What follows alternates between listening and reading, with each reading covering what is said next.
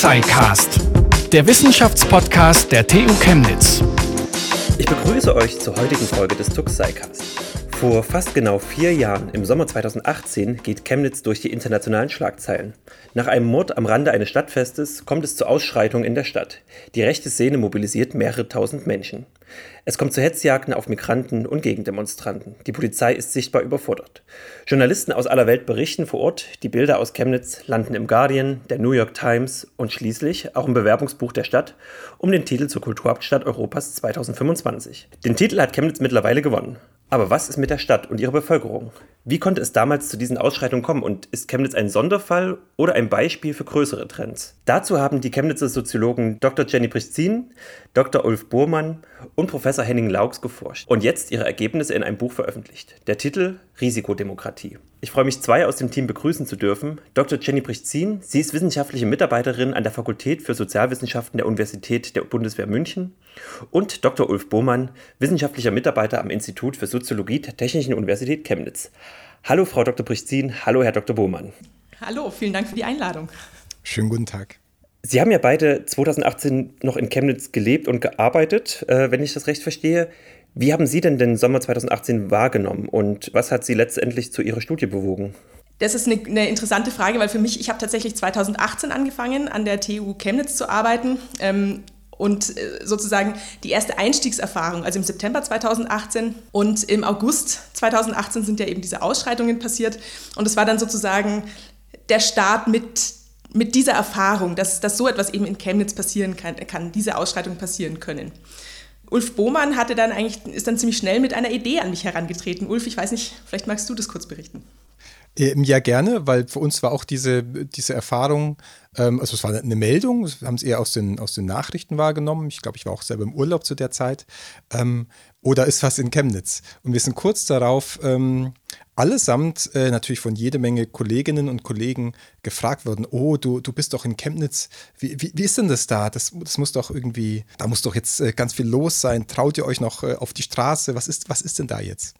Ähm, und wir haben uns allesamt erstmal so ein bisschen gewundert, weil für uns gefühlt, äh, so am Unicampus und in der Arbeit, das war irgendwie so normal. Es war jetzt so keine große, keine, keine so wahrnehmbare Veränderung. Also da war so eine große Differenz zwischen diesen großen Ereignissen, zwischen dieser großen Aufregung, zwischen diesen, diesen äh, furchtbaren Bildern und dem, wie wir es erleben, in Chemnitz zu sein. Aber daraus, aus diesem immer wieder gefragt werden aus der ganzen Republik, wie ist es denn, wie fühlt es sich denn an, jetzt in Chemnitz zu sein, haben wir diese Idee geboren, wenn man so möchte, uns genau das anzugucken. Also wir können und wollen nicht ursichtlich erklären, wie konnte es an diesem Tag zu genau dieser Ausschreitung kommen. Was ist die, wir können es nicht beweisen, wie, wie genau das passiert ist, aber wir können sehen, was, was ist denn das für ein Umfeld, was ist denn das für eine, was für eine Stadt. Und dann haben wir uns quasi unsere, unsere eigene äh, liebgewonnene Arbeitsheimat äh, mal genauer angeguckt. Haben uns gedacht, wir sind ja Soziologinnen und Soziologen, das ist äh, ähm, das war gar nicht so zunächst unser Thema, aber wir haben gesagt, das, das müssen wir jetzt machen. Also wenn, wenn nicht jetzt, wann dann, schauen wir uns ähm, das Leben in der Stadt ähm, mal ein bisschen genauer an und versuchen zu verstehen, wie ist es denn in Chemnitz zu sein und war das ein, war das ein einmaliges Ereignis oder gibt es, da, gibt es da Hintergründe, gibt es da Strukturen, gibt es da Bedingungen, die auch wieder aktiviert werden können, also die auch für die Gegenwart und Zukunft dann was aussagen können. Die Situation damals war ja, dass, dass es schon vorher, also 2015 im Vorfeld, gab es immer wieder in der, in der ganzen Bundesrepublik immer mal wieder so ein Aufkeimen von rassistischen Ressentiments, von ähm, ja auch, auch, auch Widerständen irgendwie gegen Politik die, die AfD erstarkte und so weiter. Das heißt, es, es, es, es rumorte sowieso schon seit einigen Jahren in genau dieser Richtung in der, in der Bundesrepublik sozusagen.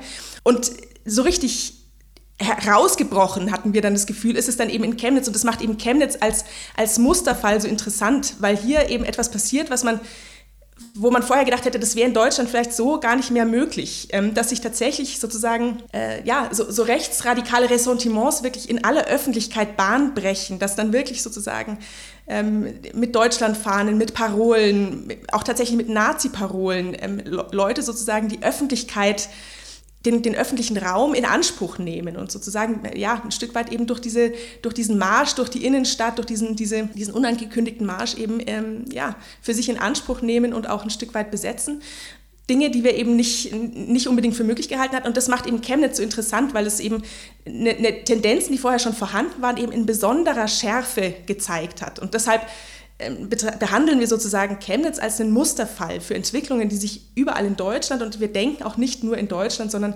eben darüber hinaus auch zeigen. Das hat für uns Chemnitz so interessant gemacht und dann eben, wie, wie Ulf Bohmann ja gesagt hat, äh, dann einfach die Idee entstanden ist, naja, wer sollte sich fragen, wie kommt sowas zustande, was steckt da dahinter, ähm, welche, welche soziale Situation, ähm, wie, wie kommt sowas zustande, wer sollte sowas untersuchen, wenn nicht äh, Soziologen, Soziologinnen vor Ort. Sie sprechen ja in Ihrem Buch von Chemnitz als einem Risikogebiet und auch der Titel Ihres Buches heißt ja Risikodemokratie und damit verweisen Sie ja auch, ähm, wird ja schon im Vorwort genannt, auf den Titel aus den 80ern Risikogesellschaft von dem Soziologen Ulrich Beck. Können Sie vielleicht noch mal kurz für, für alle, die nicht äh, das Soziologiestudium durchlaufen haben, äh, was meint denn Beck mit seiner Risikogesellschaft und warum referieren Sie jetzt genau auf den Titel? Genau, also Ulrich Beck, 1986, ähm, Risikogesellschaft, wahnsinnig populäres Buch. Kurz danach ist äh, Tschernobyl, die Tschernobyl-Katastrophe äh, passiert ähm, und hat dann einfach total einen, einen Nerv getroffen.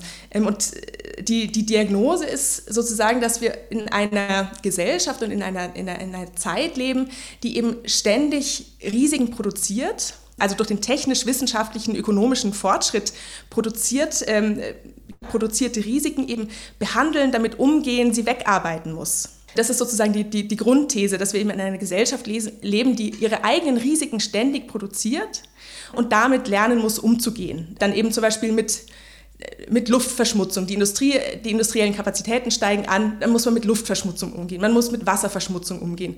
Ähm, jetzt äh, aktuell natürlich Klimawandel und so weiter. Menschengemacht, Menschen verursacht, man muss genau damit jetzt umgehen. Ähm, das war eben die Diagnose schon damals, die auch bis heute, finde ich, irgendwie sehr treffend ist. Und das Interessante ist eben zu sagen, das sind Sachen, die treten nicht von außen an uns heran, die, die sind uns nicht irgendwie schicksalhaft auf, äh, auferlegt, sondern die haben wir selbst produziert. Die Moderne hat sozusagen ihre eigene eigenen Nebenfolgen produziert und wir müssen jetzt sozusagen mit den Nebenfolgen umgehen. Das, das ist sozusagen diese These, die er damals aufstellt.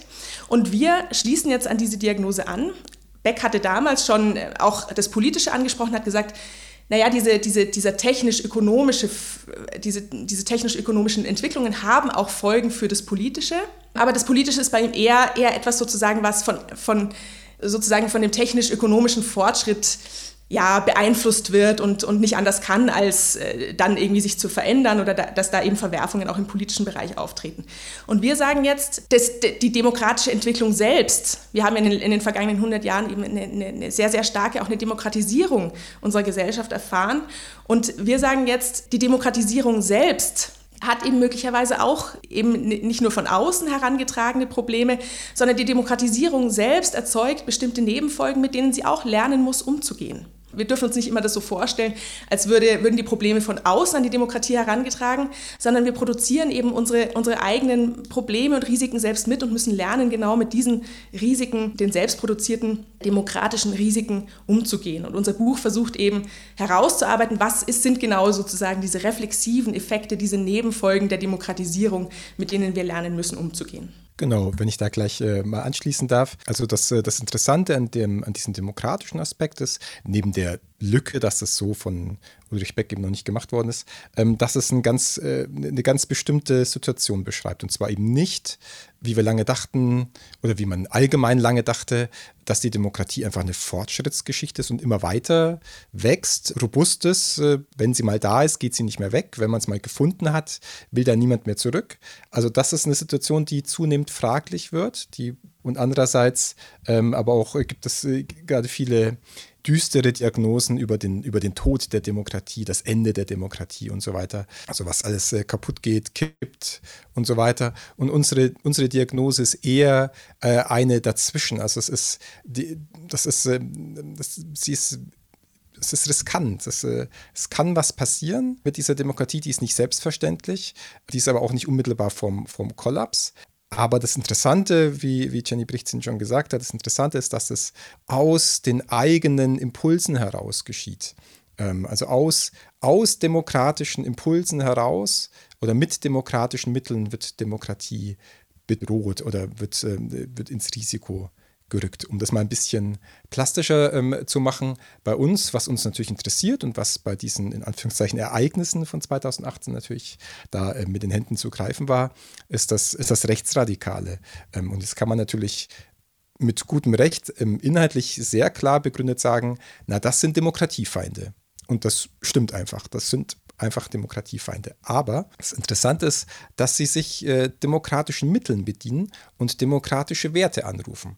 Die sagen nicht, Demokratie ist furchtbar, das wollen wir abschaffen, sondern die sagen, wir sind das Volk, wir, wir wollen gehört werden, wir machen hier Freiheit. Und das ist, äh, das muss man sich auf der Zunge zergehen lassen. Das sind genau die Gruppierungen, die andere Leute ausschließen wollen, andere Leute die, die Werte, also das, das Wertvolle absprechen, Gleichheit in Frage stellen, die nehmen für sich in Anspruch, sich hier demokratisch zu äußern, also die, die Demokratie zu beleben, eigentlich die, die, die bessere, die, die echtere Demokratie zu machen wir sind das Volk, wir gehen auf die Straße, ähm, das ist unsere Stadt, wir, wir zeigen jetzt so, das ist, das ist unsere Sache ähm, und wir, wir äußern uns hier. Und das ist, das ist wirklich interessant, dass sich eine Gruppe, die man inhaltlich als antidemokratisch ähm, bezeichnen würde, dass die sich dieser demokratischen Mittel bedient und demokratische Werte dabei anruft.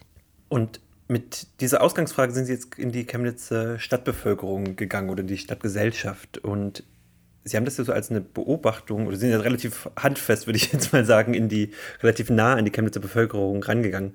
Wo haben Sie denn da jetzt mit Ihren Beobachtungen angefangen und wie genau sind Sie da jetzt dabei vorgegangen?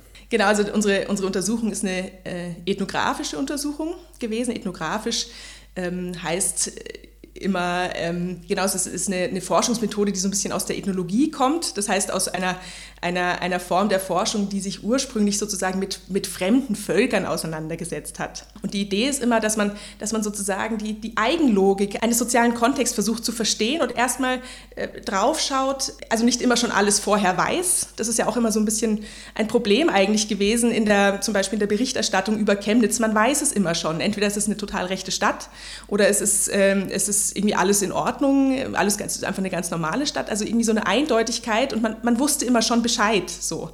Und die Ethnographie ist eine Methode letztendlich wieder das Bescheidwissen. Und äh, das heißt, sich aussetzen dem Leben, das heißt, man, man hat nicht zum Beispiel, man macht, keine, man macht nicht nur Umfragestudien, man macht nicht äh, nur Interviews, sondern man versucht eben verschiedene Facetten äh, des Lebens der Stadt ja, mitzubekommen und, und da da sich eben in der Stadt zu bewegen. Ähm, und wir haben, wir haben ganz unterschiedliche, Ethnographie ist vor allem Beobachtung, ganz stark, basiert ganz stark auf Beobachtungsforschung. Wir haben ganz viel einfach im öffentlichen Raum uns bewegt, vom Zentrum bis zu den Randbereichen.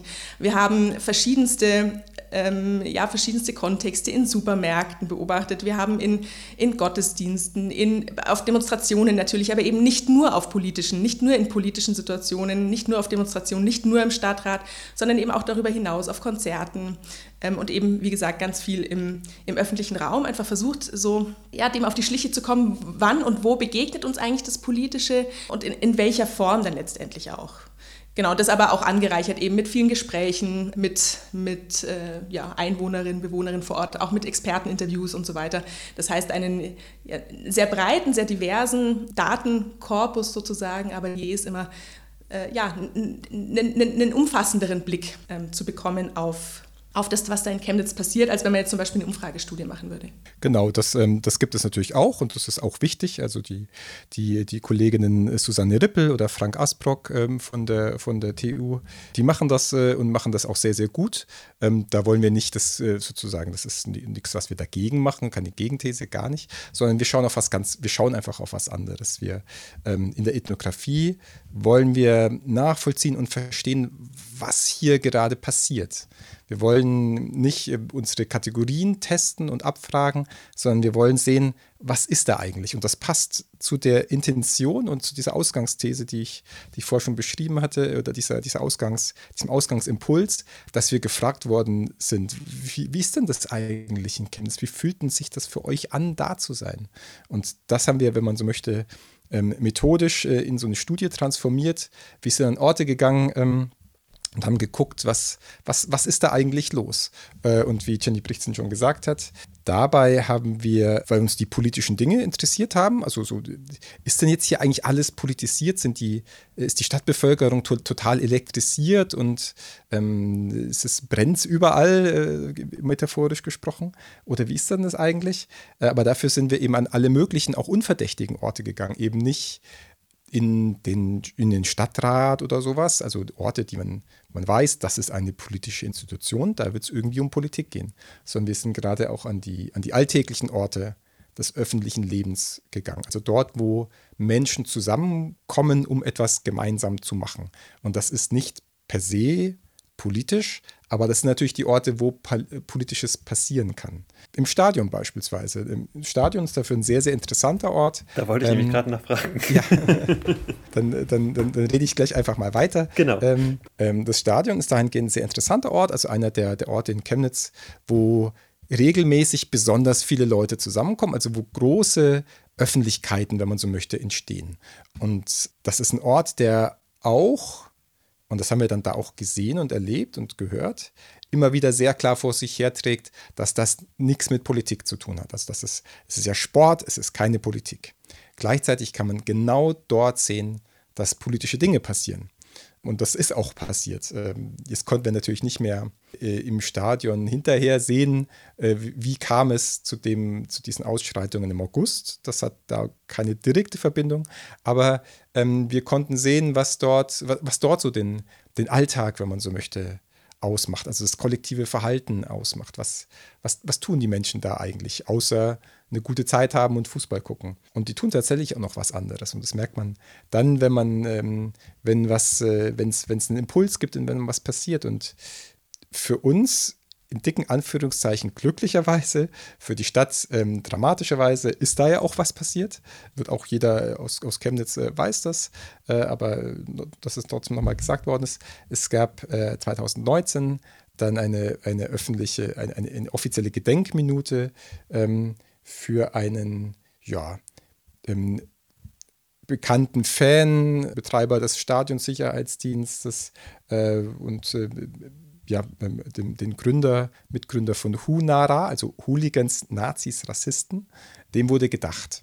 Und das ist, äh, da, da, da merkt man, das ist eine Situation im Stadion für einen Fan, für einen, für einen aus der Fanszene, aber das ist ja nicht eben, das ist ja nicht, nicht nur eine sportliche Sache, sondern da geht es um, um politische Dinge. Da wird offiziell von sehr vielen Leuten dieser Person gedacht, die aber auch ein Symbol ist oder die für was steht. Und ähm, da, das sind diese Dinge, die, die wir nachspüren wollten. Also wo, wo, wo entgrenzt sich, wo entgrenzen sich diese politischen Fragen und gehen aus den politischen Institutionen und den kleineren, engeren politischen, explizit politischen Diskursen weg ähm, an andere Orte in der Stadt, wo aber auch was Politisches passiert. Und da hat man sehr gut gemerkt, auch an, an der Beerdigung beispielsweise, die äh, ähnlich viele Polizeikräfte wie BesucherInnen äh, dann gesehen hat, da, das ist offensichtlich was, wo das sehr stark verschmilzt, also wo, wo politische Fragen mitverhandelt werden oder eine ganz zentrale Rolle mitspielen. Und genau sowas hat uns interessiert und genau sowas haben wir aufgearbeitet. Sie sprechen ja in dem Kontext auch von einer Verschiebung von Wahrnehmung von Normalität, wenn ich das jetzt richtig verstehe. Was, was meinen Sie denn dann damit? Also, dass mhm. jetzt diese, diese, dieses Fußballstadion oder diese, diese Sub- ähm, Subgruppen dann quasi sich eine eigene Normalität erschaffen, die aber dann abweicht von, von einer allgemeinen Normalität, wenn man das überhaupt sagen kann, dass es da sowas gibt. Ja, das ist ein bisschen, äh, das ist, äh, da muss man mehrere Dinge ansprechen.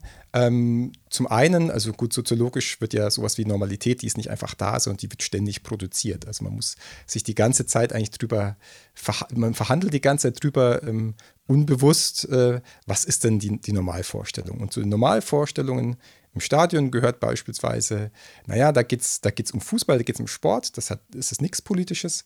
Und natürlich, man sieht dann nur ähm, den, den Fan und nicht den politischen Hintergrund und ähm, äh, man, man sagt so, so allgemeine Dinge, die scheinbar unbestreitbar sind, wie man, man, wird doch, man wird doch noch trauern dürfen. Ähm, und das stimmt natürlich auch. Da ist ja was Wahres dran. Natürlich darf, soll, äh, kann man für jeden Menschen, ähm, der gestorben ist, trauern, weil das immer ein, auch ein persönlicher Verlust ist. Aber damit wird eine bestimmte Normalität eine ganz bestimmte Normalität mit hergestellt. Und in dem Fall, das scheint uns ganz bezeichnend zu sein, ist es eine Normalität, wo das Rechtsradikale einfach ganz normal dazugehört. Und das ist, das ist tatsächlich ganz bezeichnend. Wir würden nicht behaupten wollen ähm, und haben es auch nicht so gesehen, dass, ähm, die, ähm, dass der CFC eine komplett rechtsradikale Fanszene oder sowas hätte, dass das ein, ein, rechtes, ein rechtes Stadion oder sowas ist. Das ähm, kann man so nicht, kann man so nicht sehen, würden wir auch nicht behaupten. Das ist auch nicht, wenn man da hingeht, man, man sieht auch nicht die ganze Zeit Horden von Nazis oder sowas. Ähm, was, aber, was man aber sehen kann und was bezeichnend ist, dass es, äh, dass es offensichtlich auch relativ leicht erkennbare Rechtsradikale ähm, dort gibt, die so ganz normal dazugehören. Die sind nicht separiert, die stehen nicht so in einer Ecke und die anderen gucken dann so ein bisschen verschämt rüber oder sowas, sondern die sind ganz selbstverständlich Teil dieser Szene. Die gehören eben ganz normal dazu. Und das ist, eine, das ist schon eine gewisse Besonderheit, weil ähm, rechtsradikal im Stadion kennen wir auch aus anderen Beispielen. Aber dieses, äh, ja, die sind irgendwie da und man muss das gar nicht bejahen. Man muss sich, äh, man muss sich gar nicht dazu bekennen. Das, das, passiert ja auch nicht. Es ist auch nicht so, dass sich die, die, die Chemnitzer Fanszene groß äh, selber sagt, ja, wir sind, wir sind rechts. Das, das, das, passiert da ja nicht und das ist auch nicht zutreffend. Aber es gibt, es gibt diese, ähm, äh, es, es, gibt die Rechtsradikalen, die da sind, die wirken können, die ganz selbstverständlich dabei sind und, und das ist das Spannende, eben einfach nur Fans sind. Die gehören einfach zu uns. Das sind, man ist dort, weil man sich für den Sport interessiert und, und deshalb gehört man irgendwie zusammen. Und dann wird eine Gemeinschaft gebildet mit Hunara, mit Hooligans, Nazis und Rassisten, ohne dass man das so, so selber bejaht hat, ohne dass man gesagt hat, ja genau, das wollen wir, so sehen wir das auch, sondern sie sind einfach ganz selbstverständlich mit ein Teil der größeren Fan, Fangemeinschaft. Und das Interessante für uns daran waren halt äh, die Mechanismen sozusagen, die dazu führen. Das eine ist äh, das, was Ulf Buhmann angesprochen hatte, eben diese, die Effekte der Kollektivierung. Das heißt, dieses, dieses gemeinsame Erleben im Stadion. Also das kennt man ja wahrscheinlich auch von sich persönlich.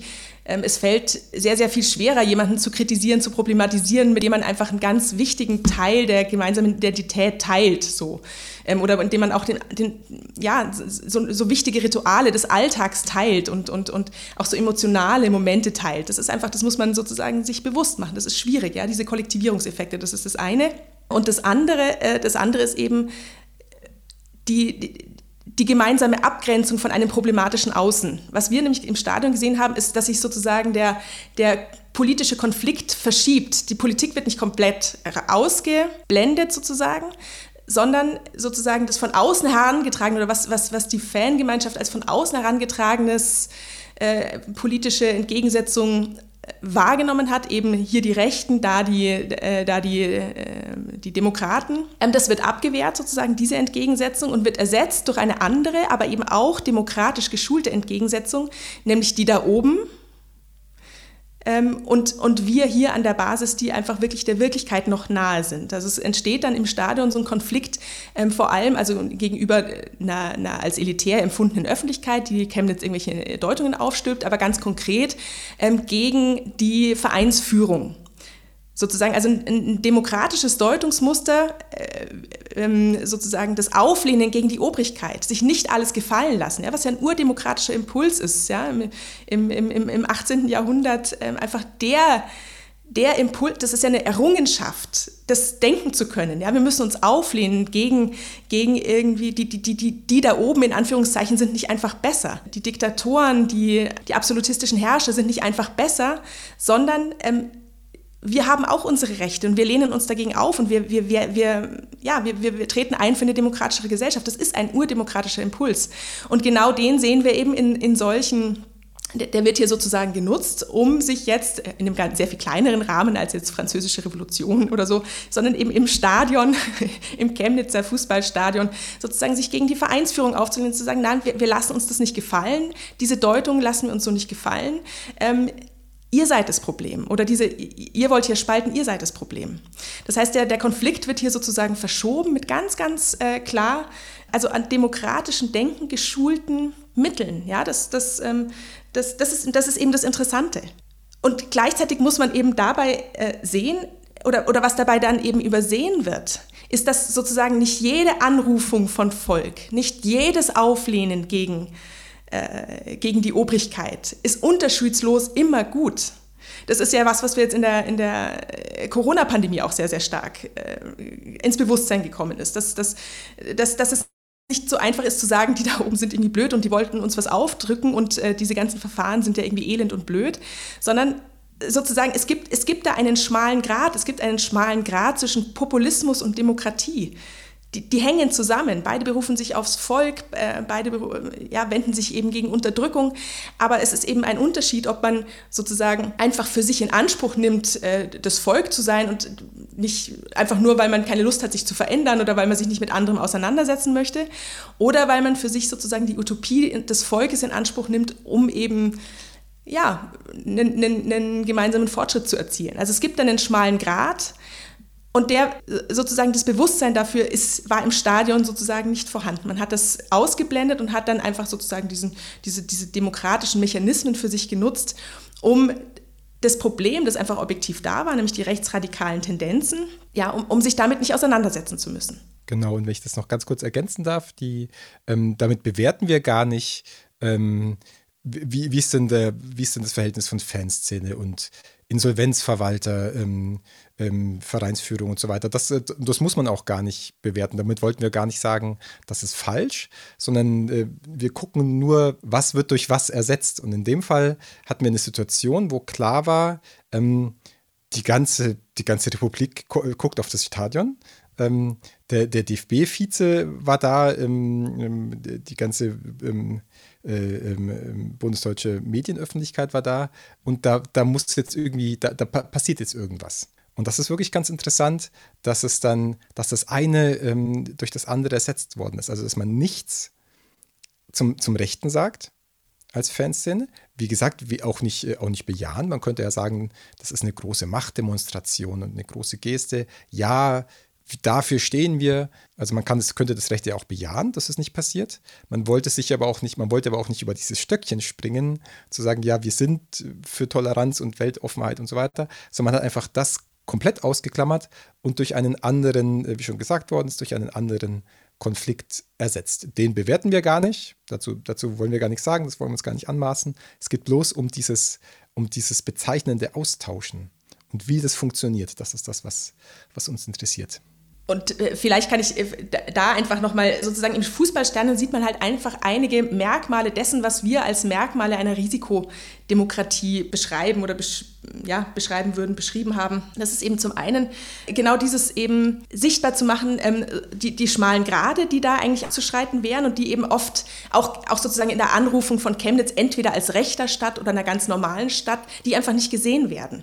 Das, da, da werden Eindeutigkeiten erzeugt oder hier im, im Stadion die Vereinsführung der Insolvenzverwalter ist schuld oder alle Fans sind rechts. Also es werden, wird hier sozusagen mit Eindeutigkeiten gearbeitet, die in der Deutung, die den Bedingungen der Risikodemokratie nicht gerecht werden, weil sie eben nicht sehen, dass, dass sozusagen es dass der Übergang vom einen zum anderen eben leichter ist, als man denken würde. Ein Umkippen ist sozusagen leichter oder näher, als man immer ähm, vermuten würde. Und damit muss Risikogesellschaft sozusagen umgehen. Risikogesellschaften, das beschreibt auch schon Beck, sind Gesellschaften der fließenden Übergänge, der, der, durch, der undurchsichtigen Schwellen, der kontingenten Grenzwerte. Und die, die, muss man, die muss man sozusagen verstehen lernen und nicht immer davon ausgehen, die Dinge sind eigentlich eindeutig und äh, ja, müssten sich äh, sozusagen ganz klar offenbaren. Das wäre irgendwie so ein, ein, so ein Merkmal eben von Risikogesellschaften, diese, ja, man muss eben sozusagen die Dinge sehen, die unter oder, oder sehen und begreifen lernen, die unter der Wahrnehmungsschwelle sind, ja, die, die, die schwer zu greifen sind eigentlich. Und ein zweites Merkmal wäre dann eben auch sowas wie eben die Entgrenzung des, des Politischen, was man eben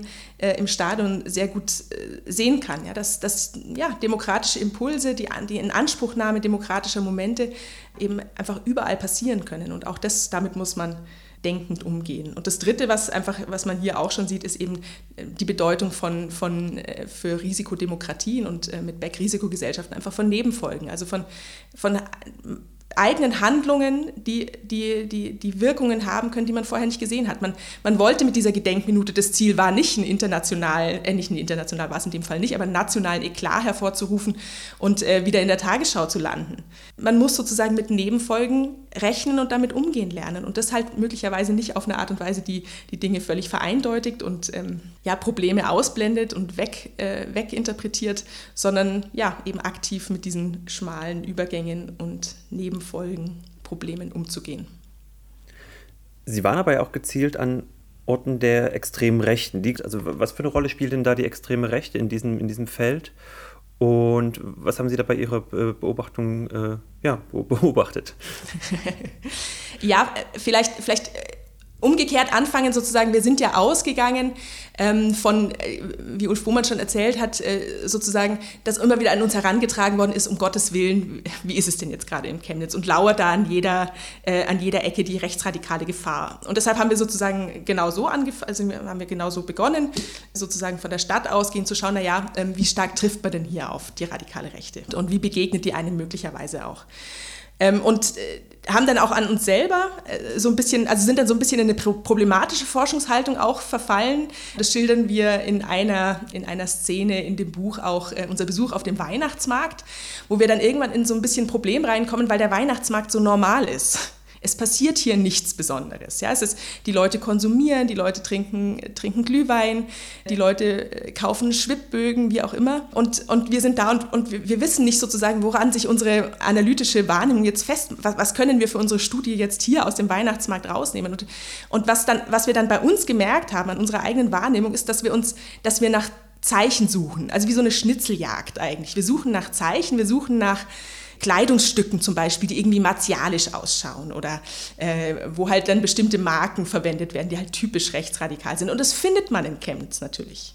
Und wir haben das nicht quantifiziert, das ist, das ist schwer zu sagen. Man, man könnte sowas, mal interessant, eine quantifizierende Beobachtungsstudie, wie stark sieht man sowas eigentlich in der Öffentlichkeit äh, in, in, in Chemnitz im Vergleich zu, was weiß ich, äh, Hamburg oder so. Und man, natürlich sieht man rechtsradikale Symbole ja, das, das, äh, und rechtsradikale Marken, das sehen Sie aber gleichzeitig sozusagen, sie müssen schon wahnsinnig viel wissen vorher, damit sie das überhaupt sehen können.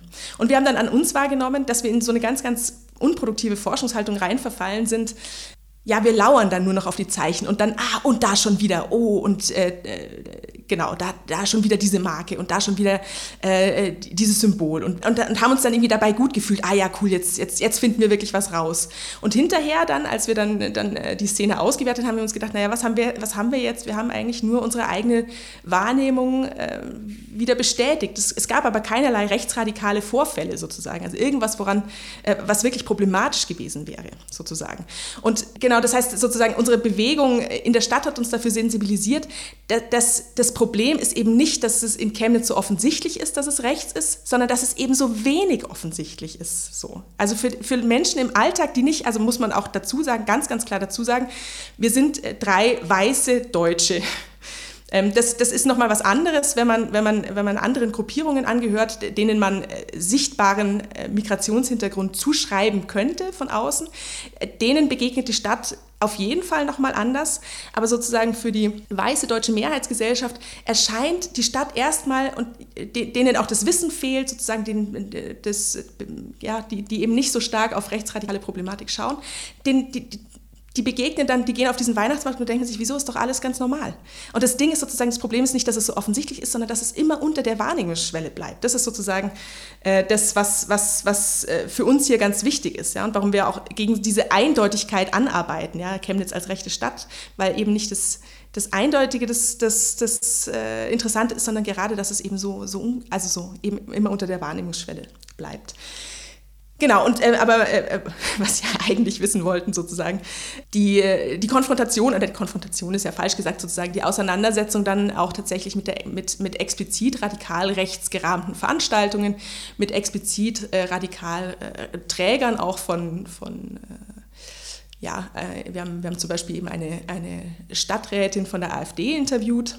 Genau, wie, wie, wie war denn das da eigentlich? Und das ist auch. Ähm, ja, und auch da äh, sozusagen wiederholt sich so ein bisschen die, äh, die, die, diese Feststellung, wenn man will, dann findet man da zum Beispiel in diesem Interview total problematische Stellen, ja, wo einfach bestimmten, also wo sozusagen die, die Stadträtin dem Islam, dem Islam als Ganzen, sie, wo sie ganz klar sagt, den, den, will sie in Deutschland nicht haben, frauenverachtend ähm, und, und raus aus Deutschland und, und wo auch dann manchmal so Stellen äh, vorkommen, wo man das Gefühl hat, okay, es geht um Ausmerzen letztendlich. So Ausmerzen aus, aus Deutschland. Total problematisch.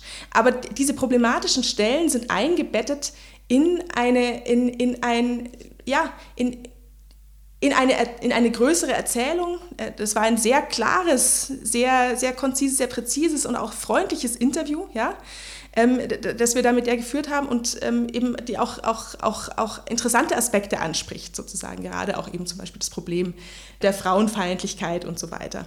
Und ähm, jetzt nicht nur des Islam, sondern darüber hinausgehend genau sich klar zu machen, dass, dass es hier sozusagen darum geht, zu verstehen, ähm, genau, wann wird denn diese Schwelle überschritten? Dass man, dass man diese Schwelle begreifen lernen muss und nicht, nicht sagen, oh je, das ist eine rechtsradikale Person, mit der reden wir nicht, sondern dass man eben genau dieses, ab wann wird denn etwas von einem, einer Auseinandersetzung mit einer mit, mit kulturellen Hintergründen oder mit Integration, die ja wirklich nicht immer einfach ist sozusagen, zu einem total problematisch, wir sagen immer essentialisierenden Verständnis von Gruppen, wo es dann eigentlich nur noch darum gehen kann, ähm, die auszumerzen. Ja, und dann gibt es noch ähm, weitere Orte, die wir, die wir, oder, oder Ereignisse, die wir, die wir besucht haben, Veranstaltungen, die wir besucht haben ähm, was auch nicht immer ganz so einfach ist, aus diversen Gründen.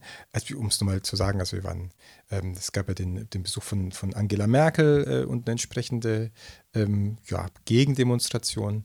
Es gab die Einweihung des Bürgerzentrums, äh, das kennen bestimmt auch ganz viele, also eines, eines ähm, rechten ähm, rechten Begegnungszentrums so zwischen, zwischen Universität und, äh, und Innenstadt oder äh, so, so, Veranstaltungen, die auch von tatsächlich auch gezielt von außen herangetragen äh, worden sind an Chemnitz, also sowas wie den, den Tag der deutschen Zukunft, also wo sich die, die versammelten organisierten ähm, Rechtsradikalen äh, gesagt haben, wir müssen jetzt nach Chemnitz gehen, weil das ist der, das ist der Place to be wenn wir irgendwie, äh, wenn wir was auf uns halten, wenn wir irgendwo Raumgewinne erzielen wollen, symbolische Raumgewinne, dann müssen wir das da machen. Ähm, und solche Sachen haben wir uns angeguckt und sind da ähm, ja auch unangenehm nah rangegangen, wenn ich es mal so sagen darf. Haben Sie sich dazu erkennen gegeben oder ist es denn, ist denn nicht, nicht auch unbedingt ein Spektrum, was jetzt der Wissenschaft bzw. solchen Untersuchungen jetzt so, denke ich jetzt mal, so mhm. offen aufgeschlossen gegenübertritt? Ja, das ist, das, ist eine, das ist eine heikle Frage und für uns auch natürlich eine forschungsethische Frage. Also in der, in der klaren Situation, wie beispielsweise in der Interviewsituation, muss man das ganz klar sagen. Da muss man sagen, wir sind ForscherInnen, wir wollen ein Interview führen und wir wollen die Zitate danach verwenden. Weil es aber auch, also trotz aller Anonymisierung, die wir machen, also wir sind auch guter Dinge, dass man das nicht, dass man da niemanden erkennen und direkt zuordnen kann, weil wir also da alle Sorge getragen haben, äh, alle Sorgevorkehrungen äh, getroffen haben. Aber das ist was dann Persönliches, wo man es vorher sagen muss. Und bei anderen Veranstaltungen sind es öffentliche Veranstaltungen, wo das auch nicht darum geht, dass man einzelne Leute entlarvt oder bloßstellt oder sowas, sondern man guckt, was da passiert. Und wenn man guckt, was da passiert und einfach nur, ja, um es wieder zu sagen, normaler Teilnehmer, normale Teilnehmerin ist, dann, ähm, dann braucht man sich äh, in der Hinsicht nicht unbedingt zu erkennen zu geben, weil man dann nur beispielsweise beim, bei diesem Tag der deutschen Zukunft eben hört, was, äh, was die da für Reden halten. Was ist ja, das ist eine ganz bizarre Situation, die zielt eigentlich auf ein Publikum, also das sind dann so die, die, die, die, die, recht, die rechten Parteikader, die eine öffentliche Veranstaltung machen, also ungefähr vom Tietz zum Hauptbahnhof gezogen, sondern am Hauptbahnhof Vorplatz waren und dort Reden gehalten haben. Aber es ist alles abgeriegelt, es ist keiner da, es gibt keine Öffentlichkeit. Also das ist so, das sind so ein paar, das sind so ein paar Leute, die irgendwie so komisch rumstehen und ein ein seltsamer Forscher in kurzen Hosen, der dann irgendwie ähm, da auch so irgendwie so ein bisschen zuhört. Und das ist so, es ist eine ganz komische Situation, weil es äh, eine Veranstaltung ist, die auf Publikum gerichtet ist, aber es gibt eigentlich gar kein Publikum. Und da ist es aber dann auch so eine Sache. Einerseits äh, hat man natürlich schon das Gefühl, okay, oh ich, werde, ich werde erkannt, ich werde beobachtet, werde ich jetzt verprügelt, was, äh, was passiert denn jetzt? Andererseits, äh, ja, wenn man auch, also, es gibt einen gewissen Graubereich, wo nicht ganz klar ist, gehört man jetzt dazu oder nicht. Und das äh, ähm, in dem Bereich haben wir uns auch versucht zu bewegen, weil man auch an genau diesem Zwischenbereich spannende Sachen sieht. Also um bei genau diesem Beispiel zu bleiben, da gibt es dann ähm, auf, diesem, auf diesem großen äh, Parkplatz äh, ähm, äh, in, in, Innenstadtnähe äh, diese Veranstaltung mit sehr vielen Polizisten äh, drum, drumherum abgesperrt und da drinnen mit ähm, ja, 100, 150 Rechtsradikalen in, in, sehr eindeutiger Montur. Und es ist ganz klar, wenn man da reingeht, dann, dann muss man, das muss man bejahen, da kann man nicht zufällig irgendwie reingehen. Aber man kann ja davor irgendwie vorbeilaufen. Und das haben, tun ja auch diverse Passantinnen, ähm, Passanten, die halt irgendwo einkaufen gehen wollen oder gerade so in der Stadt sind und die dann sich so am Rand bewegen. Und wir konnten aber dann auch sehen, dass es, dass es dafür dann aber auch offenbar gezielt Leute gibt bei solchen rechten Veranstaltungen, die dann auch so, so vor, vor dem Zaun sind und so ein bisschen gucken, wer ist denn da und wer schaut denn da so zu. Also so eine gewisse bedrohliche äh, Situation ist da schon, schon gegeben, weil man dann an diesen ähm, Menschen dann auch sieht, dass da schon Beobachtung betrieben wird und dass es auch nicht, äh, äh also Ge Gegnerbeobachtung, Feindbeobachtung und das ist nicht ganz so, nicht ganz unheikel. Also es, es, ist, äh, es ist nicht ganz so trivial, nicht ganz so, so äh, ähm, mir fehlen jetzt die Worte, ähm, das ist, es ist ein Problem und das ist natürlich was, was man auch nicht, nicht abstellen kann, dass, es, dass man weiß, wenn man jetzt dort ist, das könnte jetzt auch irgendwie ähm, schlecht ausgehen für einen.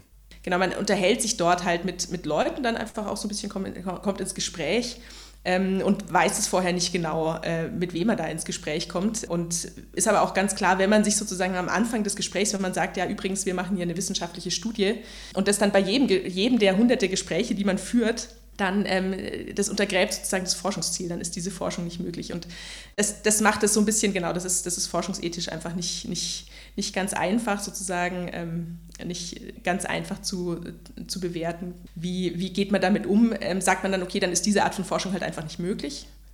Ähm, oder, oder versucht man halt, so gut es geht, einfach zu schauen, dass, dass dann hinterher einfach in keiner Art und Weise irgendjemand persönlich diskreditierend auftauchen kann ähm, und wir trotzdem sozusagen die Erkenntnisse, also anonymisieren, wie es geht und wir trotzdem die Erkenntnisse, die wir aus diesen Gesprächen gewonnen haben, nutzen können und wir haben uns für Letzteres dann entschieden. Ich fand im Fazit Ihrer Studie ganz spannend, dass Sie beschreiben, dass das Problem, was Sie ja auch schon angedeutet haben, das Problem ist weniger in der Chemnitzer Bevölkerung, dass es da so eine tiefe und breite rechtsradikale Politisierung gäbe, sondern dass die Stadtbevölkerung sich eher durch so eine apolitische Haltung auszeichnet.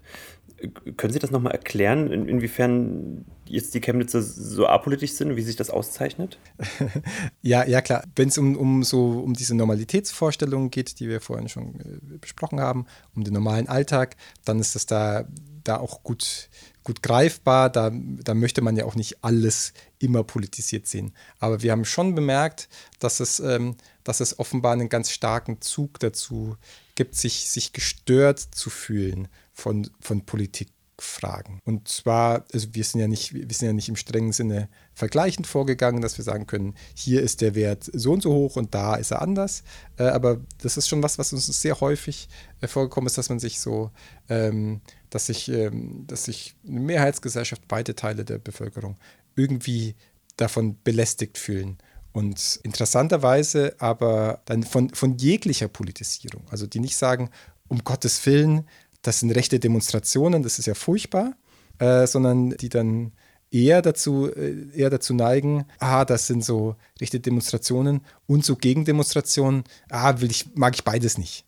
Und das ist, das ist, äh, das ist richtig gefährlich, weil man könnte ja ähm, sich so vorstellen, und das war auch, ist auch das Selbstverständnis dann von Gegenbewegungen. Auf der einen Seite sind, die, sind es die Rechtsradikalen und auf der anderen Seite die demokratische Mehrheit, die demokratische Stadtgesellschaft, die sagt, nee, das möchten wir nicht haben.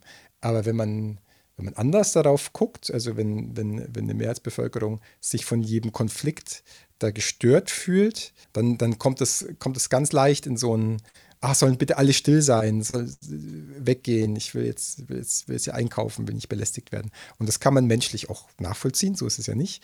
Aber für eine, für eine Öffentlichkeit und für eine Stadtgesellschaft ist das, ein, ist das ein Problem, weil es dann dazu führt, das gleichzusetzen. Also dann sagt man, das ist, naja, da gibt es die, die Rechtsradikalen und die, die dagegen sind und die sind irgendwie beide blöd und die sind beide gleich blöd. Da kommen wir dann relativ schnell in so ein ähm, ja, in, in, der Sozialwissenschaft sagen wir gerne in so ein Hufeisendenken, also die, die Vorstellung, dass es, dass es äh, eine Mitte gibt, die in Ordnung ist, wo nichts Blödes passiert, wo keine, keine schlechten Einstellungen vorherrschen und dann gebogen an den Enden, ähm, man sagt dann häufig eben die Linken und die Rechten oder sowas, die sich irgendwie nahe sind und die beide aber von der guten Mitte entfernt sind, deshalb beide schlecht sind und auch irgendwie gleich schlecht, weil sie gleich weit weg sind von der Mitte. Und das ist ein, ein relativ gefährliches Denken, das sich dann da ganz, ganz, äh, ganz leicht einstellt, wenn man, wenn man das so, so sieht und diesen, diesen ganz starken Impuls hat, weg von dem Politischen. Und das haben wir an vielen Orten äh, gesehen und sehr explizit vor sich hergetragen. Ich, das Beispiel nochmal aufzugreifen im Stadion, wo das auch in den Fanforen und so weiter immer wieder ganz klar gesagt wird, da geht es um Sport und nicht um Politik. Und da ist auch was dran, das ist nicht einfach nur falsch. Aber mit dieser Aussage, da geht es ja nur um Sport, wird gleichzeitig das andere walten gelassen. Also da können die politischen Teile, die da dabei sind, können dann eben normal weiter funktionieren. Dann wird eben nichts nichts gesagt gegen das Rechtsradikale. Da wird sich eben dann nicht abgegrenzt, weil das alles irgendwie blöd ist, sowohl eben das, ähm, vielleicht das, das Rechtsradikale und auch diesen, äh, diese Toleranz und Weltoffenheit und so weiter. Dann ist es beides irgendwie, wollen wir nicht und dadurch äh, entsteht, entsteht ein Problem für Demokratie, weil man sich dann den, den selbstverständlichen Sachen eben gar nicht mehr, die nicht mehr bejahen möchte, sondern ähm, beides so wegschiebt von sich als was, was irgendwie jetzt stört und was hier nicht sein soll. Und das scheint uns, äh, wie gesagt, es ist nicht quantifiziert, aber das ist uns schon, schon sehr häufig in Chemnitz äh, so entgegengekommen und auch so gesagt worden. Und auch diese Deutungen wurden uns auch immer wieder bestätigt, dass es dieses weit verbreitete Gefühl gibt und auch, dass es, dass viele, die, also sehr viele Leute, die in Chemnitz äh, schon sehr, sehr lang leben, sagen, ja, stimmt schon, irgendwie, irgendwie scheint es hier besonders ausgeprägt zu sein. Vielleicht da noch ergänzend dazu, also das ist eben zum einen die These, dass, dass, wir, dass uns dieses, diese, diese Sehnsucht nach, nach Normalität, diese Sehnsucht nach dem normalen Menschlichen, dass die uns in Chemnitz, ähm, dass wir das Gefühl haben, das begegnet uns hier schon, schon relativ stark.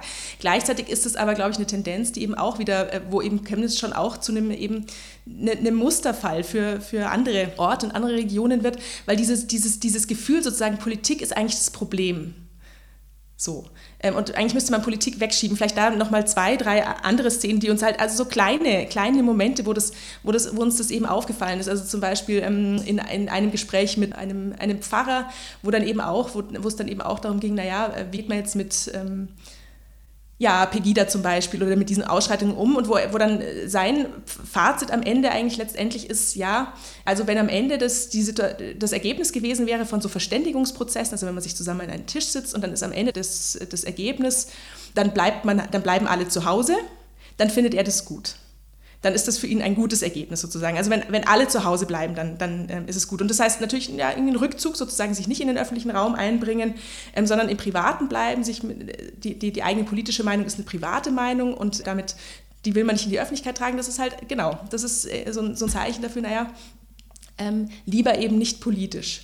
Oder auch ähm, ein anderes Moment, wo uns, oder eine andere Gelegenheit, wo uns das auch äh, begegnet ist, war zum Beispiel im Gespräch mit, mit einer äh, über, über, über so rechtsradikale Schmierereien im öffentlichen Raum, wo dann ähm, eine Stadtteilexpertin gesagt hat, ja, ähm, also was sie schwierig findet und, und das ist auch total nachvollziehbar, ist, wenn halt so ein rechtsradikales Tag irgendwo auftaucht, dann kommt halt ganz oft, kommen dann ähm, tendenziell eher politisch Linke und setzen sozusagen was dagegen.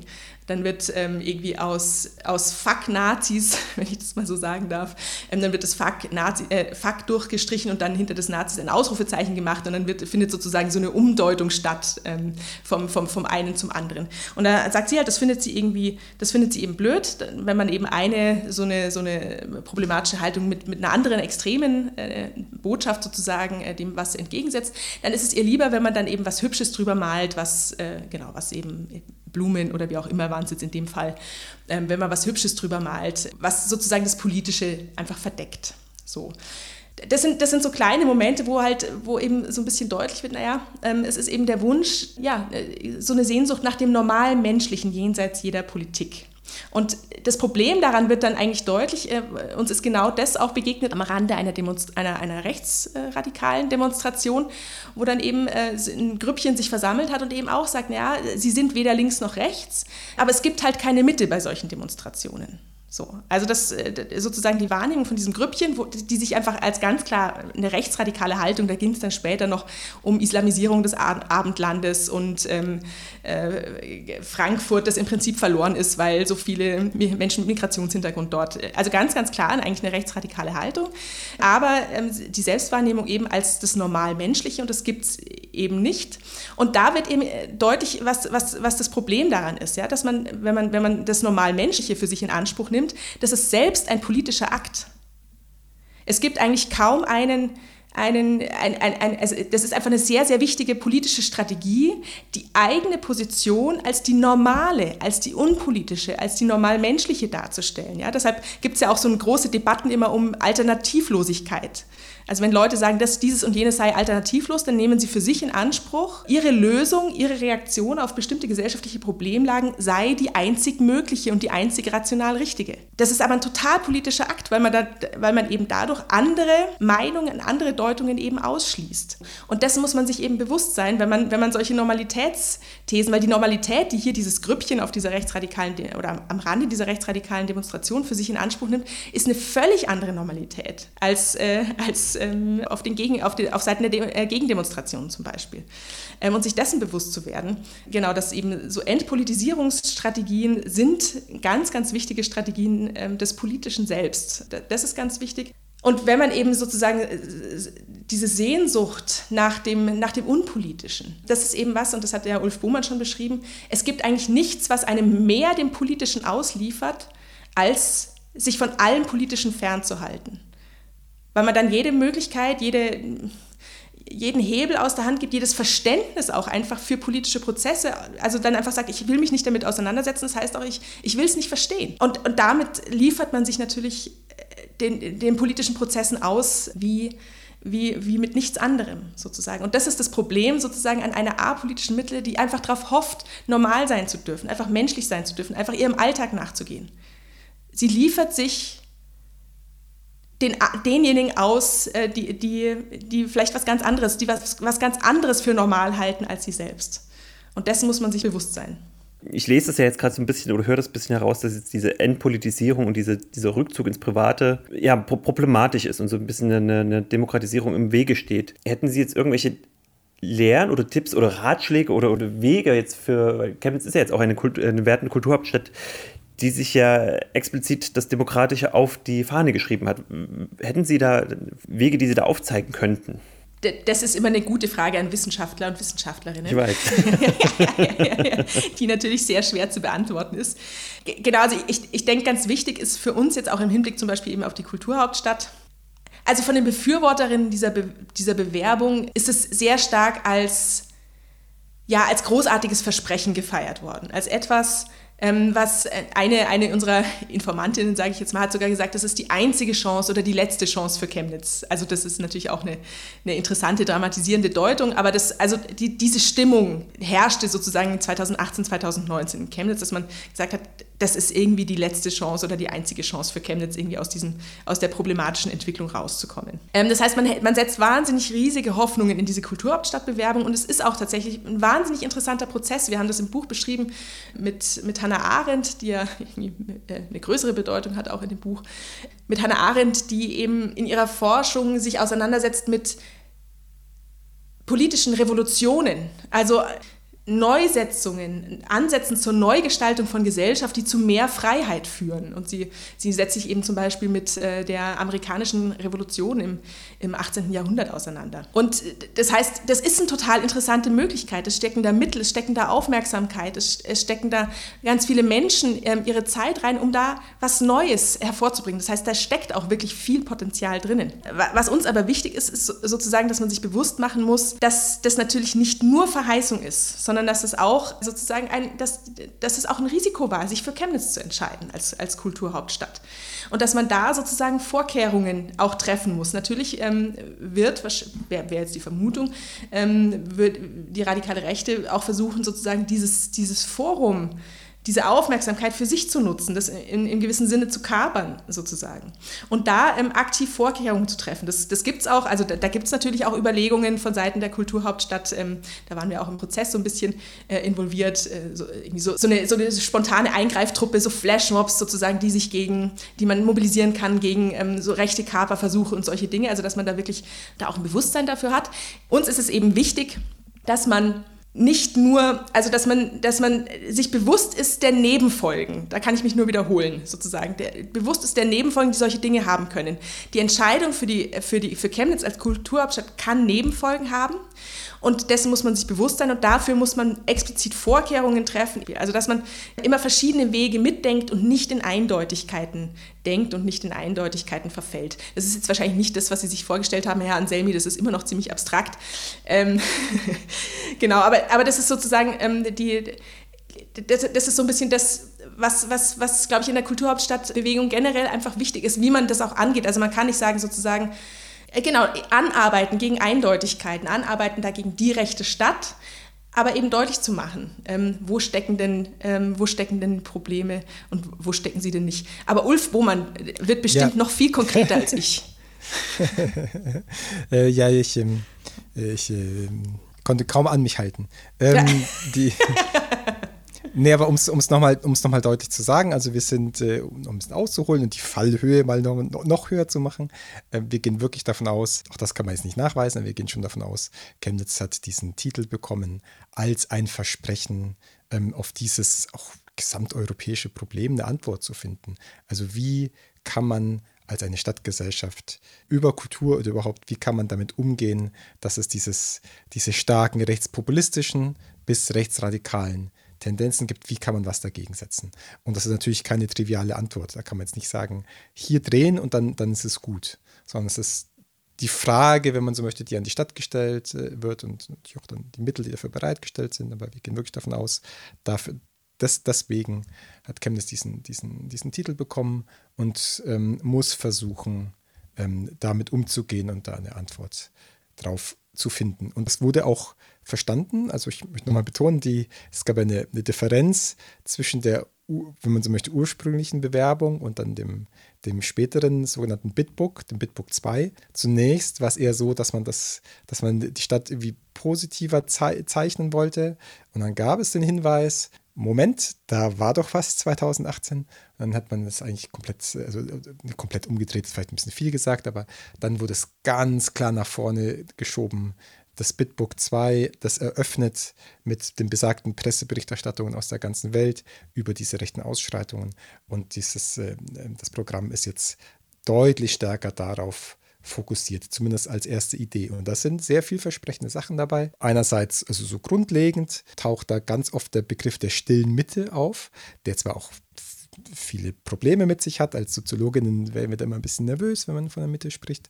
Aber es geht darum, jemanden zu adressieren. Und da ist das, mit der stillen Mitte hat man einen Begriff, der auch intuitiv relativ schnell klar wird. Und das ist auch konkret unterfüttert. Beispielsweise über äh, dieses Garagenprojekt. Also man soll den Garageninhalt nach außen stellen. Also es ist, das sind so kleine Sachen, wo versucht wird, Öffentlichkeit herzustellen.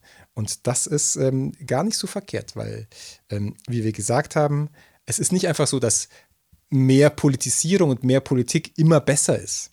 Das nicht. Aber wenn es denn so ist, dass es in Chemnitz äh, diesen, diesen, diesen starken Fokus aufs Private gibt, dieses, dieses starke Zurückziehende und das einhergeht mit einem starken Resonanzraum für Rechtsradikale, mit der Möglichkeit, für die ganz, ganz normal da zu sein und zu wirken, dann wäre genau das die Herausforderung. Wie können wir versuchen, mehr Öffentlichkeit herzustellen, mehr Stadtöffentlichkeit, mehr, mehr Belebung, um darauf aufbauend dann weitere Schritte zu machen. Also aufbauende Schritte könnten da zum Beispiel zu sein, sich immer zu überlegen, in was für einer Stadt möchte ich eigentlich leben? Möchte ich in einer Stadt leben, wo man sich bedroht fühlen muss, die, wo die Hautfarbe darüber bestimmt, ob man, ob man sich äh, halbwegs sicher auf den Nachhauseweg begeben kann äh, oder nicht, ob man zu bestimmten Zeiten an, an bestimmte Orte einfach nicht mehr gehen kann? Will man das? Ähm, also in Klammern, die Antwort ist relativ offensichtlich, nein. Ähm, wer kann sowas wollen? Aber das muss man sich erstmal klar machen und das muss man auch aussprechen. Also es geht dann vielleicht auch darum, das ist jetzt keine Wunderlösung, aber darum, dass man relativ selbstverständliche, scheinbar selbstverständliche Sachen immer wieder artikuliert. Dass man sich eine, vielleicht eine, eine lebendige Stadt wünscht, wo ganz verschiedene Menschen friedlich zusammen sein können und friedlich was zusammen machen können. Und das wäre das wär ein schönes Bild. Und das ist, wie gesagt, keine Wunderlösung und nicht, dass, äh, nicht, dass äh, dann ist alles nicht alles weg, was wir gesagt haben, aber solche Schritte, nur beispielhaft, solche Schritte der, der Herstellung von Öffentlichkeit und der Artikulation von dem, was man eigentlich will, das wäre ganz wichtig als äh, auch als Vor Vorkehrung, als, als Imprägnierung von so einer Stadtgesellschaft, von einer Mehrheitsstadtgesellschaft für das, was kommen wird. Weil, wie die Kollegin schon ganz richtig gesagt hat, wir müssen ganz fest davon ausgehen, dass es dass versucht werden wird, dieses Kulturhauptstadtjahr von rechtsradikaler Seite aus zu nutzen. Und äh, solche Ankündigungen gibt es tatsächlich schon auch aus dem Chemnitzer rechtsradikalen Milieu auf Stadtratebene und darüber hinaus. Ihr werdet schon sehen, da werden wir wieder in den Schlagzeilen sein. Also da gibt es schon die ja, Ankündigung, Drohung, wie auch immer, dass das genutzt werden wird. Und das wird man nicht, man kann nicht verhindern, dass was passiert. Das, niemand kann völlig ausschließen, dass, dass es zu, zu rechten Aufmärschen oder sowas irgendwie spontan kommen kann. Man kann das besser, in, um es mal zu sagen, besser in den Griff kriegen, als es 2018 der Fall war, definitiv. Aber man kann nicht alles verhindern. Aber man kann dafür sorgen, dass äh, eine Stadt vorgewarnt ist. Dass eine Stadt, äh, sich, dass die Stadt schon weiß, mehrheitlich vielleicht weiß, wenn sowas passiert, dann wollen wir das wirklich nicht. Dann ist es schon so, dass man, dass man das, äh, wie gesagt, auch im Kleinen immer wieder auffällig äh, bemerkt, wenn es, äh, wenn es ein Auftreten von Rechten gibt, dann ist das gar kein großer Skandal oder gar kein großer Aufschrei oder gar keine große Mobilisierung, sondern, sondern eher so, ja, ja, das, das, ist, das ist halt so.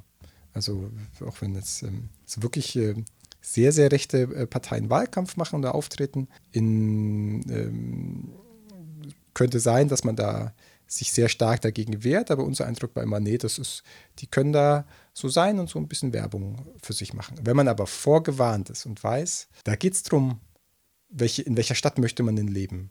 Und was, was, was möchte man für sich denn so wollen?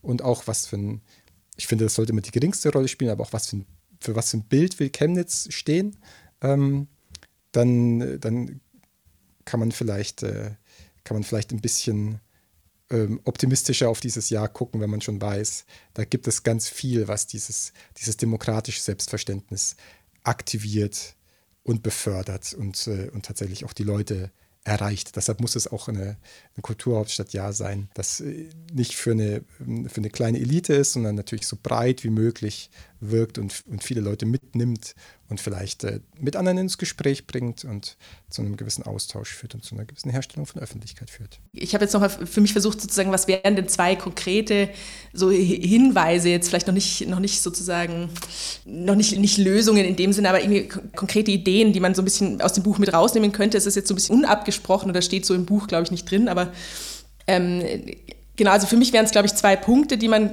die man befördern müsste. Ähm, und das ist jetzt auch bei Ulf Buhmann schon angeklungen, mit dem Hinweis auf die Öffentlichkeit. Also ich, ich glaube, es wäre ganz wichtig, sozusagen sich oder die Menschen ganz gezielt dem Politischen auszusetzen, zum einen. Also das wäre das eine, ganz gezielt dem Politischen auszusetzen, um so eine, eine utopische Überhöhung der Vorstellung von Demokratie, an der man nur scheitern kann, an, von der man nur enttäuscht sein kann, ja, sich, sich eben dem, dem zu begegnen. Ähm, weil, weil Demokratie ist eben einfach auch mal langwierig. Ist langwierig, langweilig, ist manchmal nervig. Man muss sich mit Leuten auseinandersetzen, die vielleicht ein bisschen anstrengend, die man als anstrengend empfindet, sozusagen, und sich, also sich dem Politischen aussetzen oder dem, die Menschen dem Politischen aussetzen und ja, und, und, und damit eine Gewissenheit, gewisse Gelassenheit auch zu entwickeln. Ich glaube, das wäre ganz wichtig. Und ich meine, das ist jetzt, geht jetzt über die Kulturhauptstadt hinaus, aber ich, sowas wie, wie zum Beispiel eben ein soziales Jahr, wo auch das Politische zum Beispiel ähm, für, für junge Leute, eben zum Beispiel nach der Schule, wo das Politische einfach dann auch eine Rolle spielen kann. Ja? Dass, dass man eben zum Beispiel auch sich, äh, äh,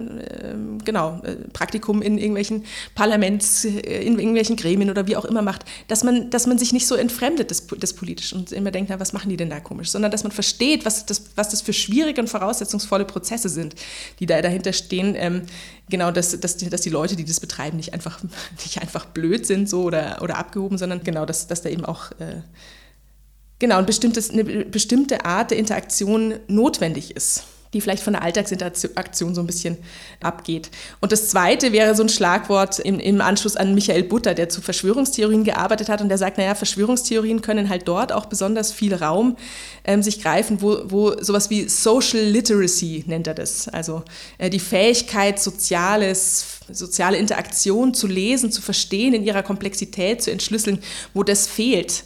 Das heißt, eine Förderung nicht nur dem politischen Aussetzen, sondern auch allgemein eine Förderung von, von Social Literacy, also Komplexität menschlichen Verhaltens und eben auch der Möglichkeit zu Nebenfolgen. Man kann intendieren, was man will, aber das kann immer am Ende anders aussehen. Ähm, und, und das besser zu verstehen. Ähm, und äh, ja, da finde ich auch die Unterscheidung von Max Weber, vielleicht am Ende eines Soziologeninterviews äh, ist vielleicht Max Weber nochmal ganz schön, die Unterscheidung zwischen Gesinnungsethik und Verantwortungsethik. Das ist, es ist ja so eine ganz klassische Unterscheidung irgendwie.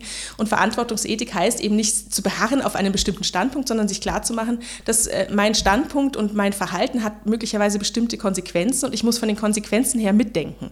Es ist wichtig, eine, eine, es ist wichtig sozusagen bestimmte Werte zu vertreten, wie auch immer, aber nicht, nicht, nicht auf Teufel komm raus, nicht essentialistisch, wie wir das im Buch eben immer wieder nennen, nicht, nicht, nicht sozusagen unter Absehung aller Folgen, sondern zu verstehen, was, was können die Konsequenzen aus, äh, aus, aus diesem Verhalten sein, sozusagen. Genau. Wie man Social Literacy fördern kann, da sagen wir dann in der nächsten Folge was dazu. Oder bei anderer Gelegenheit auf jeden Fall.